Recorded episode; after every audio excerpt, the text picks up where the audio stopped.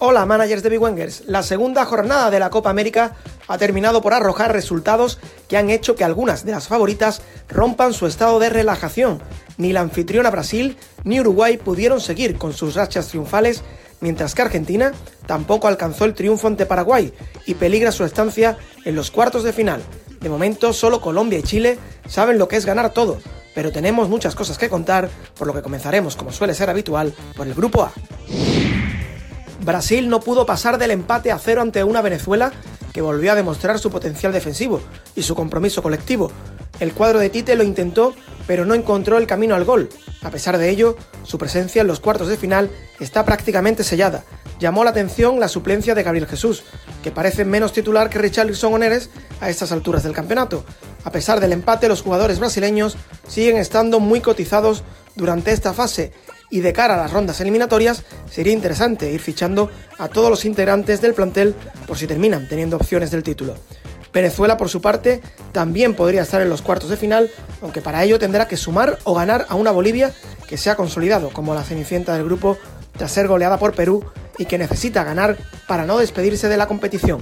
La selección peruana también estará en los cuartos de final casi con toda seguridad y sus futbolistas, además, están rindiendo a buen nivel, Farfán se reencontró con el gol.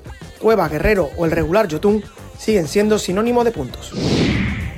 En el grupo B, Colombia ya sabe que será primera de grupo sin que se dispute la tercera jornada. Los cafeteros no lo tuvieron fácil ante una batalladora Qatar, pero la calidad de James y la pegada de Dubán Zapata, que ya se ha convertido en una de las grandes revelaciones del campeonato, fueron suficientes para tumbar a los asiáticos. Sin embargo, el empate entre Argentina y Paraguay deja al campeón de Asia con sus opciones intactas de estar en cuartos, aunque para ello deberán ganar Argentina. La albiceleste no pudo pasar del empate y gracias ante Paraguay. Messi estuvo mejor acompañado con De Paul y Lo Celso, pero ello no fue suficiente para superar al cuadro paraguayo que además tuvo un penalti para ganar el partido, pero Armani atajó el disparo a Derlis González.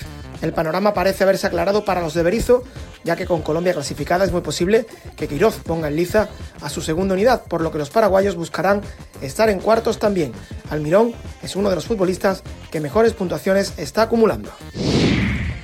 Cerramos nuestro repaso con el grupo C, en el que también aconteció una sorpresa, el empate de Uruguay ante Japón.